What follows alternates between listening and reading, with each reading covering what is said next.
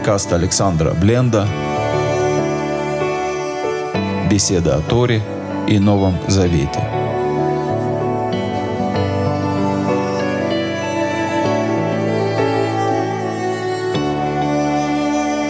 Шалом, дорогие друзья, с вами Александр Бленд. Меня попросили перечитать историю о Давиде и гиванитянах, которая рассказывается в 21 главе второй книги Шмуэля. Приготовьтесь, сейчас будет грустно. Это одна из самых страшных, непонятных и тяжелых историй в Танахе. История, которая, сколько ее не читай, оставляет за собой множество вопросов и, наверное, очень сложно понять ее до конца. Но кто мы будем, если не попытаемся? Если после того, как мы ее прочитаем с вами вместе, вопросов станет больше, ну что ж, значит, мы преуспели. Если вопросов станет меньше, преуспели тем более. Если просто удастся подбросить полешек в костерок э, размышлений о Танахе, ну что ж, я буду на седьмом небе от счастья. Итак, начнем читать с первого стиха 21 главы 2 книги Шмуэля. «Вы Раав Бьемей Давид, и был голод во времена Давида». Мы пока еще не прочитали ничего удивительного, именно потому что мы начали читать с 21 главы, мы не понимаем контекст книги. Вся книга, вся история здесь рассказывает о царе Давиде. Поэтому удивительно довольно встретить упоминание «И был голод во времена Давида». Вся книга о времени царя Давида говорит. И эти слова во времена, в дни царя Давида указывают на то, что к царю Давида в почтовый ящик пришел счет, который, на первый взгляд, кажется чужим счетом, не счет, который он должен платить, и, казалось бы, с чего он должен платить.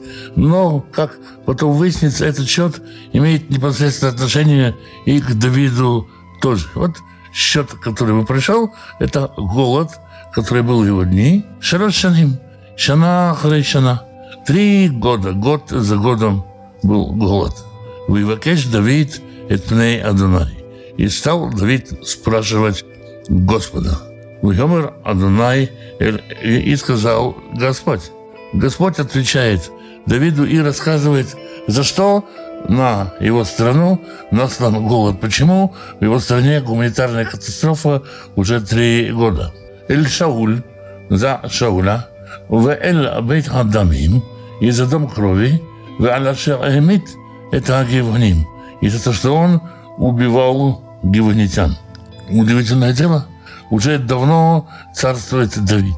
Сам Шауль уже давно у Всевышнего дает ему там отчет за всю свою жизнь. Почему вдруг насылается голод за то, что когда-то сделал Шауль? И Почему с Давида спрашивается за то, что Шауль убивал гиванитян? Можно понять ответ Всевышнего и так. За Шауля, то есть за какие-то твои отношения с Шаулем, и за то, что его дом был домом крови, и за то, что он убивал гиванитян. Как правильно понять? Ну что ж, дочитаем и увидим. А пока э, будем продолжать читать. Викра Амелех Ле Гиваним. И позвал царь гиванитян. К тому моменту, видимо, гиванитяне уже не живут в стране Израиля. Царь должен их звать из далека, Вымаральхем, и говорил с ними. И здесь Писание нам дает объяснение для тех, кто не читал, возможно, книгу Иошуа. И Писание нам говорит, «Веагиваним ломивна Израиля А гиванитяне, они не из сынов Израиля, им метр амури. Потому что они среди прочих амурейцев, они среди прочих народов, которые населяли страну Израиля на момент, когда Иошуа бен Нун ее завоевывал. Увны Израиль нишбулаем. Но сыновья Израиля поклялись им, «Воеваке Шауль лякотам», а Шауль же хотел их уничтожить, быки на то лифна Израиль в Иуда. От древности своих к Израилю и к Иудии. Давайте попытаемся понять, что за история, о которой нам рассказывают.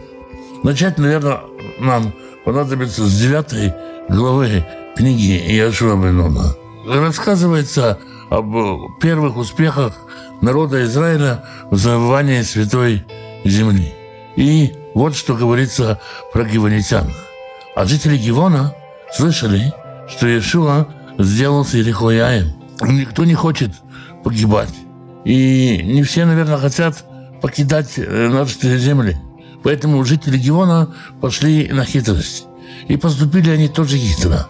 Пошли и прикинулись посланцами, и положили ветхие мешки на слов своих, и мехи, вина ветхие, лопнувшие, перевязанные, и обувь ветхая за платами на ногах их, и одежда ветхая на них, и весь дорожный хлеб их был сухой и заплесневелый. То есть гуманитяне организовали такую делегацию не то воинов, не то артистов в стан да? изображая людей, которые пришли очень-очень издалека. Их одежда, их э, мехмяки, все, что у них было, все было э, сухое, заплесневелое. Словом, долго-долго-долго мы к вам добирались. Почему? Потому что они знали, что народ Израиля не имеет права заключать завета с соседними народами. Для того, чтобы заключить с народом Израиля завет, нужно быть народом далеким. Вот именно далекий народ и понадобилось изображать. Можно, конечно, и нужно, конечно, осудить гуманитян за эту хитрость. Это хитрость, это лукавство, это ложь. Но давайте помнить, что это народ, который не хотел зла. Он не хотел тайно сделать Израилю зло, втереться в доверие и навредить, а искренне хотел подружиться с Израилем, чтобы не умирать, и искренне хотел выжить. Поэтому если мы хоть немножко можем поставить себя на их место, то не так уж мы и можем их осудить. И пошли они к Иешуа в стан, в Гильгау, и сказали ему, и всему Израилю, из страны дальней пришли мы, а теперь заключите с нами союз. Смотрите, мы пришли издалека. Же есть Министерство иностранных дел. Вы же развиваете в конечном счете с кем-то международные отношения. Развейте с нами международные отношения, заключите с нами союз. И сказали израильтяне, а, ну, а может быть, среди нас живешь? Как мы заключим завет с тобой? Ходи, знай вообще, действительно ли ты издалека пришел. Как мы с тобой заключим завет? Уже не отвечая израильтянам, Еготяне обращаются к Иешуа и говорят, мы рабы твои. Это уже даже не согласие на заключение завета, это согласие, заключение, так, завета, э, какого-то соглашения на неравных условиях. Мы рабы твои. Ну, Иешуа тоже должен выяснить, э, кто это. И он задает два совершенно важных, совершенно необходимых вопроса. Ишва спрашивает им и говорит, кто вы и откуда пришли. Две вещи, которые необходимо знать как минимум об этом народе. И вот что они отвечают. И сказали они ему, из весьма дальней страны пришли рабы твои во имя Господа Бога твоего. Ибо мы слышали славу Его и все, что сделал Он в Египте. И все, что сделал Он двум царям амарейским, которые по ту сторону Иордена, Сихону царя Хижбона и Огу царя Башана, который в Аштароте. И сказали нам старейшие наши, и все жители земли нашей, говоря, возьмите в руки пищу на дорогу и пойдите на навстречу им и скажите, мы рабы ваши, и заключите теперь с нами союз. Этот хлеб наш теплым взяли мы его в запас из домов наших в тот день, когда мы вышли, чтобы пойти к вам. А теперь вот он засох и стал заплесневелым. Это намек на то, представляете себе, какое далекое расстояние мы прошли. Мы не соседи, мы издалека. И эти мехи с вином, которые мы наполняли новыми, лопнули они – и эта одежда наша, и обувь наша обветшалят весьма дальние дороги. Такую речь, такой ответ держат гуманитяне перед Иешуа. Тем временем народ, про народ написано, эти люди взяли из пищи, а Господа не попросили. Народ, который был рядом с Иешуа, израильтяне, стали брать какие-то из продуктов с обозов гуманитян, а Господа не спросили. Поели, так сказать, теперь деваться некуда. И сделал Иешуа с ними мир, и заключил с ними союз, чтобы стали с ними жить, и поклялись им начальники общины. Так, обманным путем, через лукавство, гиванитяне добились, чтобы Израиль заключил с ними мир. Хорошо это или плохо, и как к этому отнесется Всевышний, вот сейчас мы и узнаем. И было спустя три дня после этого, как заключили они с ними союз, услышали, израильтяне услышали, что они из местности близкой и в их среде живут, и отправились на Израиля и вошли в их города, а города их Гевор, Кефира, Бейрот и Кирят Ярим. Израильтяне пошли, исследовали, нашли, вот они геонские города, вот же они недалеко, они по всему центру Израиля разбросаны. Не побили их сыны Израиля, так как клялись им начальники общины Господом Богом Израиля. И возроптала вся община на начальников. Начальники теперь оказались виноватыми. И все начальники оказались виноватыми в том, что они заключили мир с народом, который пришел с лукавством. Начальники сказали, завет заключен, значит, завет заключен. Почему? Мы клялись им Господом Богом Израиля. Теперь мы не можем коснуться их. В этой картине оказался замешан Господь Бог Израиля. Это его именем мы поклялись, и теперь это завет, который подписан его печатью. Но мы кое-что можем поменять. Вот что сделаем с ними. Нужно оставить их в живых, чтобы не постиг нас гнев за нарушение клятвы, которой мы клялись. И сказали им начальники, пусть они живут. И стали они дровосеками и водочерпальщиками для всей общины, как сказали им начальники. Дальше глава рассказывает о том, что, собственно, я уже и говорил примерно, что гибалитяне сами говорят, а нам одеваться не было никуда, простите, мы просто хотели жить. Ничего личного, просто выживание, куда нам было деваться. Итак, был заключен завет между израильтянами и гиванитянами, согласно которому израильтяне не трогают гиванитян. Более того, гиванитяне оказались, хотя и э, чернорабочими прислугой, но все-таки чернорабочей прислугой при храме. А это э, тоже не, не пустое. Чуть позже, в следующей главе, в 10 главе Ишмабенона, мы читаем историю о том, как Иерусалимский царь Адуницедек очень возмутился тем, что гиванитяне заключили с Израилем мир. Настолько возмутился, что попытался собрать коалицию из пяти царей и идти войной на Гивон. Гиванитяне обратились к Иешуа, хотя это не было предусмотрено условиями договора. Никакой военной защиты и поддержки договор не предусматривал, но гиванитяне, которые только что были уловлены в лукавстве, все-таки обращаются к Иешуа и говорят ему, защити нас, против нас идут такие большие армии. Господь говорит Иешуа, не бойся, ибо я предал их в руки твои, не устоит никто из них пред тобою.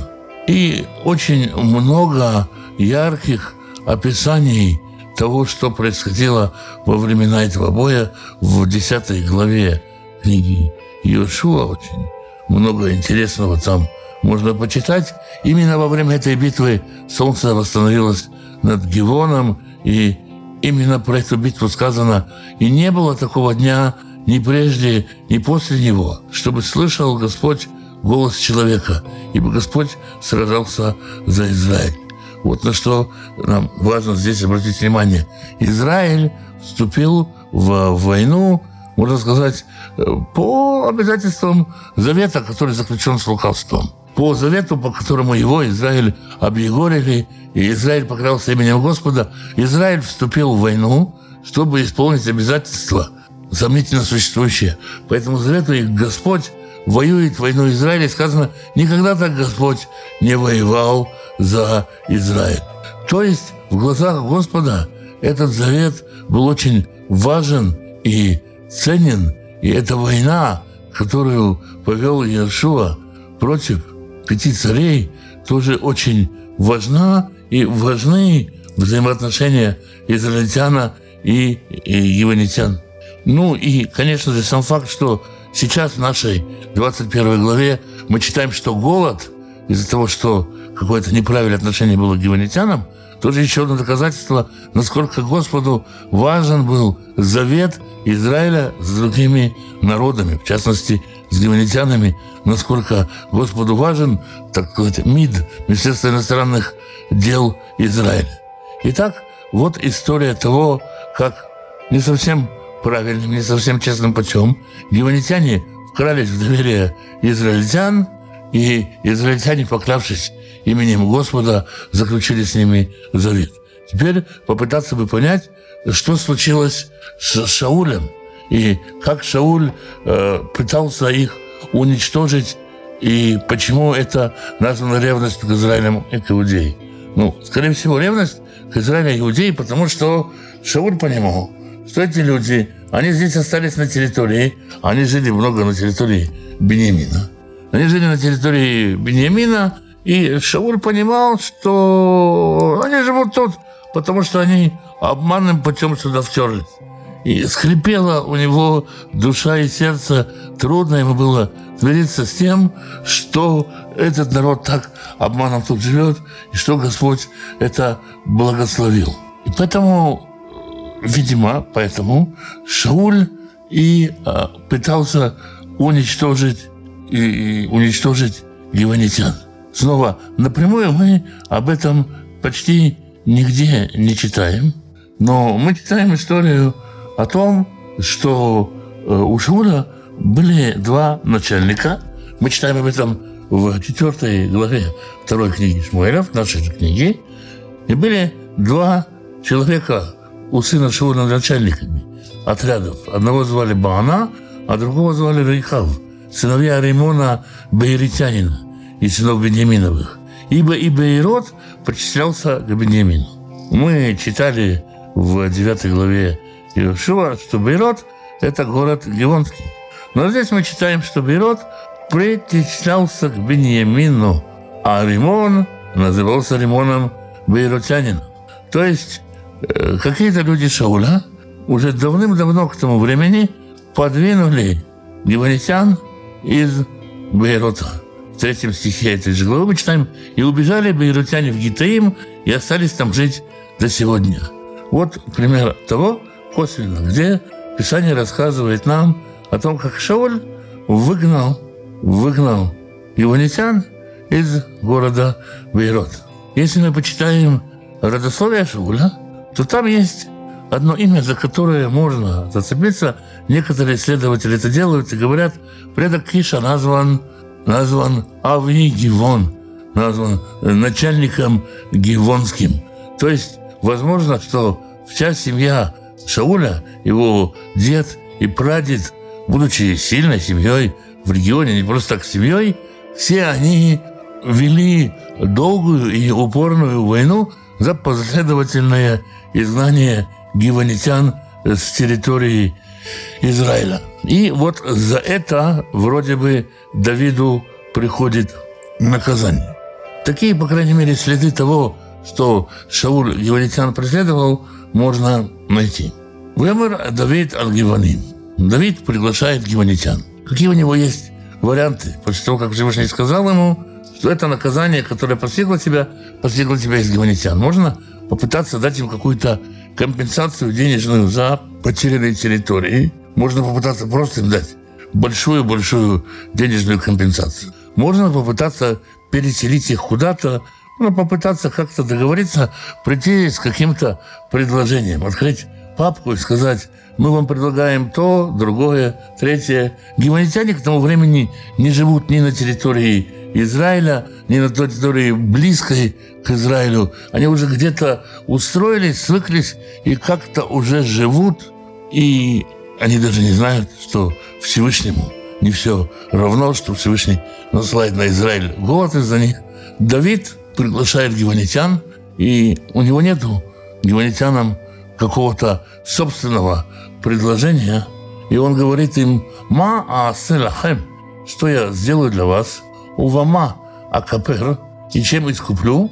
«Увархует нахалата Дунай» – «И чтобы вы благословили наследие Господа». То есть Давид не понимает так, я сейчас исправлю отношения с гиванитянами, я сейчас искуплю вину перед гиванитянами, может быть, финансово, может, еще как-то, и тогда Господь меня благословит. Нет, Он ждет, чтобы гиванитяне благословили наследие Господа. Он их туда поставил он их, возвел на такое место.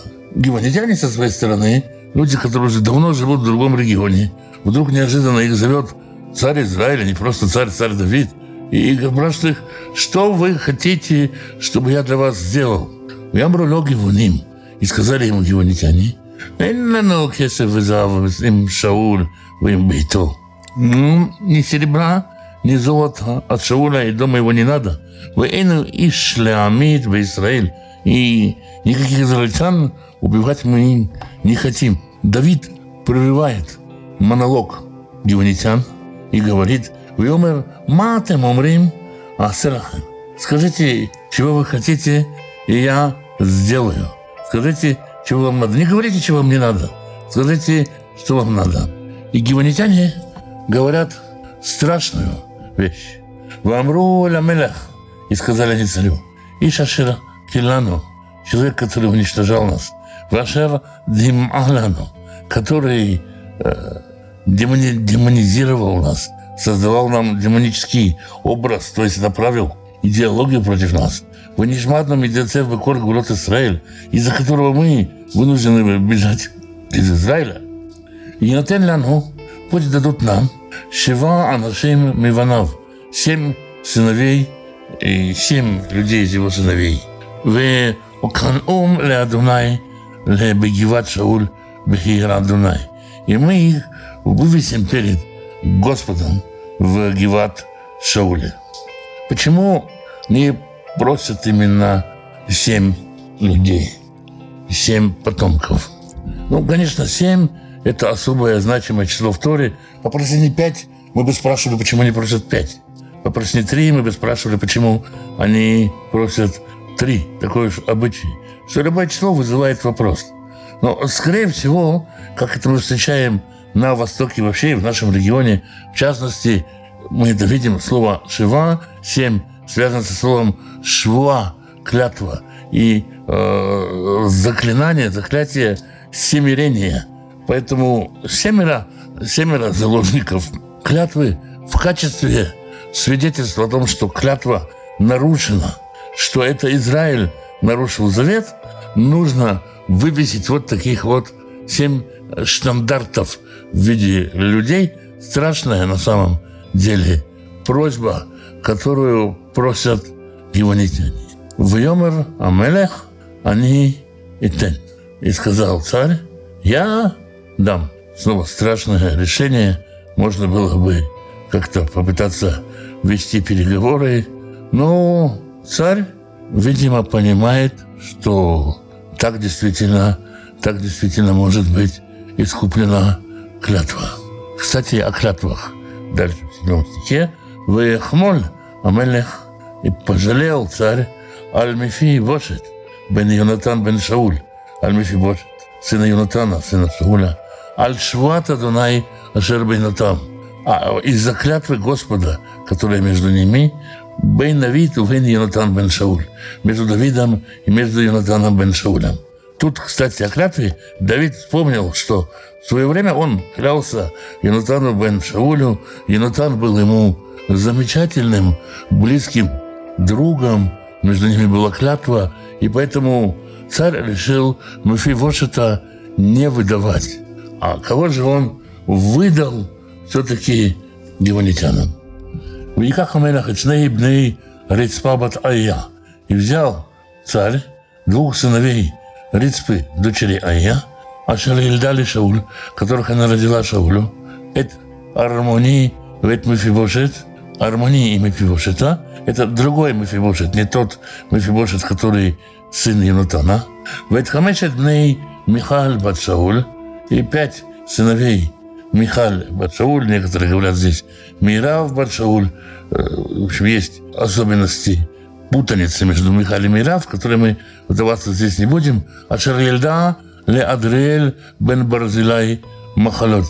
Эти пятеро детей, дети которых эта женщина, будучи взята и Шаулем и отдана другим мужчинам, родила Адриэлю, сыну Барзилая Махалот. Вот этих семерых Давид выдал гиванитянам.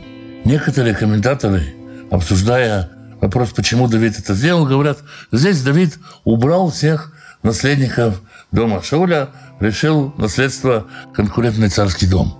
Примеров уничтожения царских домов в Танахе действительно вагон, Но очень как-то не подходит здесь оставить непосредственно царского сына от первенца и уничтожить людей, которые от наложницы и от другого мужчины вообще родились, скажем так, не очень качественных наследников престола Давид выдал гиванитянам.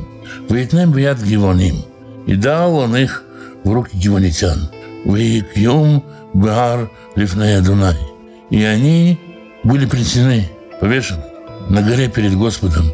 Выиглю шиватам ягод. И они погибли семеро в один день. И они умерли в начале жатвы ячменя. Начало жатвы ячменя указывает нам, явная такая параллель, к книге Рут. Рут приходит в начале жатвы ячменя, и история начинается с начала жатвы ячменя.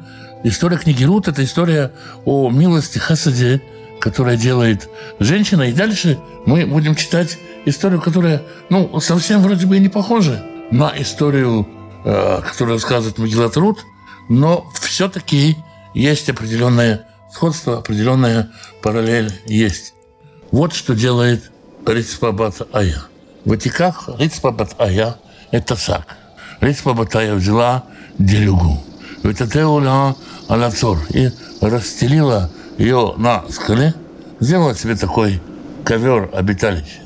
Митхилят Кацир от начала жатвы, то есть от самого-самого начала, с самого начала, как только эти семеро там были повешены, от Нитах Маймалием, до тех пор, пока не излиты были на них воды. Можно сказать, Нитах Майм, излиты воды, это милость Всевышнего. Но не тут-то было. Выражение Нитах Майм встречается три раза в Танахе, один раз здесь, один раз в Искеля и другой раз в Торе. Итак, Майм – это указание на казнь градом.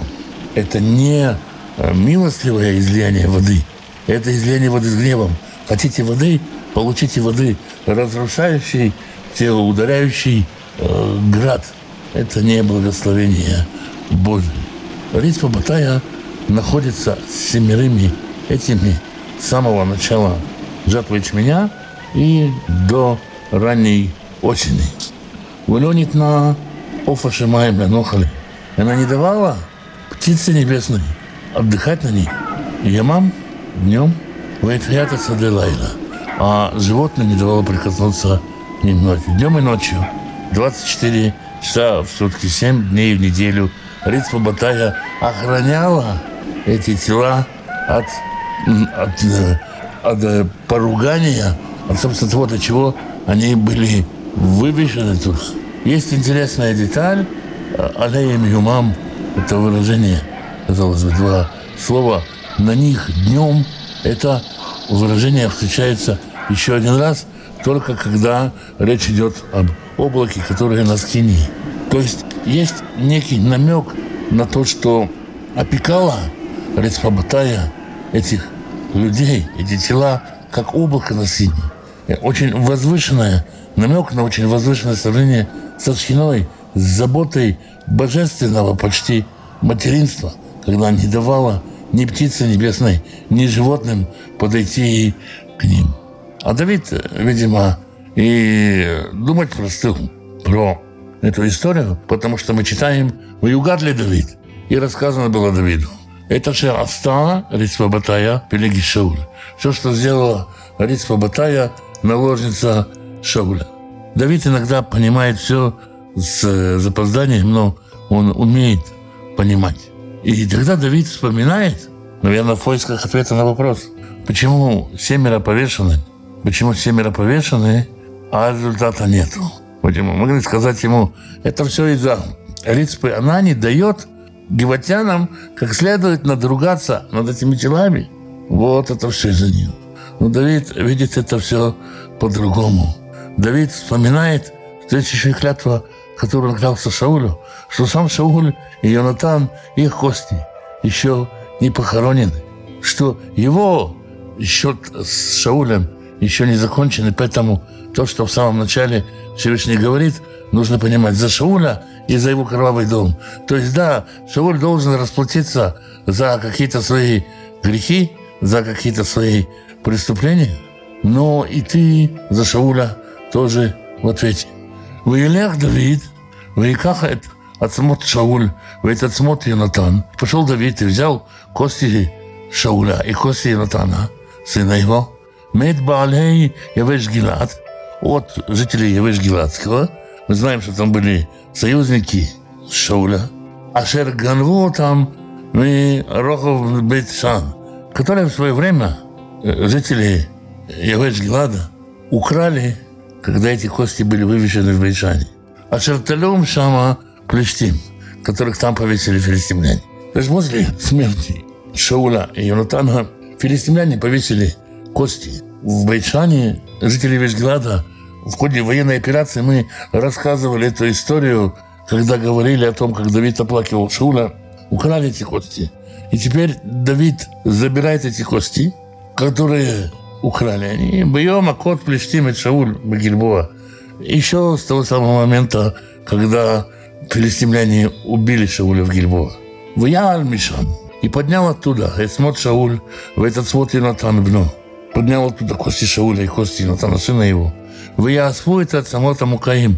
И собрал кости семи вывешенных, семи тех, кого он выдал.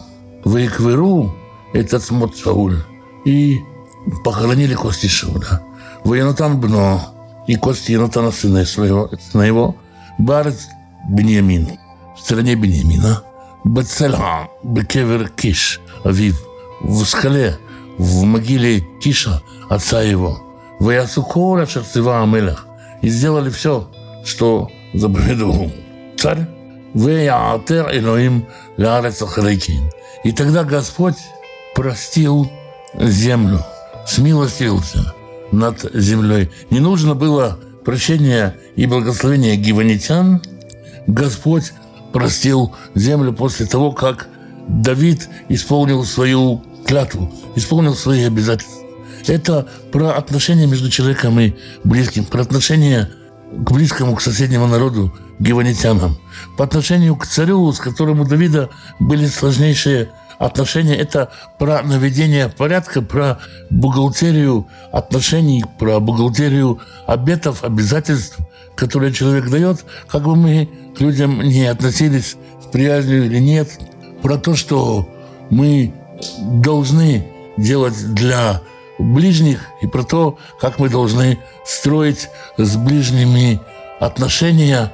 В этом есть много о присоединении дальних, есть и параллель с, как мы говорили, с книгой Рут о присоединении к народу. И гиванитяне, которые присоединяются к народу, в этом есть принятие чужого, в этом есть принятие бывшего врага, в этом есть принятие бывшего царя, в этом есть просто наведение порядка в человеческих отношениях, которые и с царем тоже нужно делать, которые и царь тоже нужен, тоже должен этим заниматься.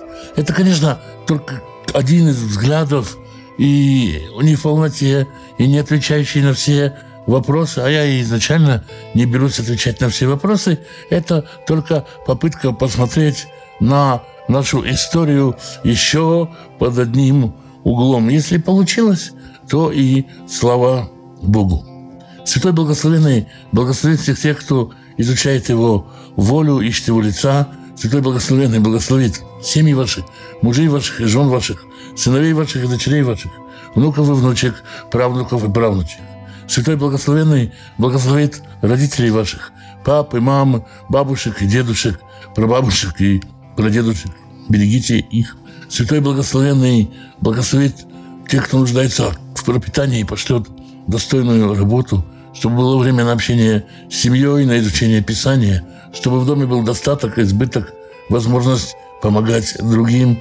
Святой Благословенный благословит и исцелит больных, даст мудрости врачам исцелять, поддержит и укрепит тех, кто сопровождает больных. Святой Благословенный примирит семьи, которых нет мира, примирить отцов и детей, мужей и жен, братьев и сестер.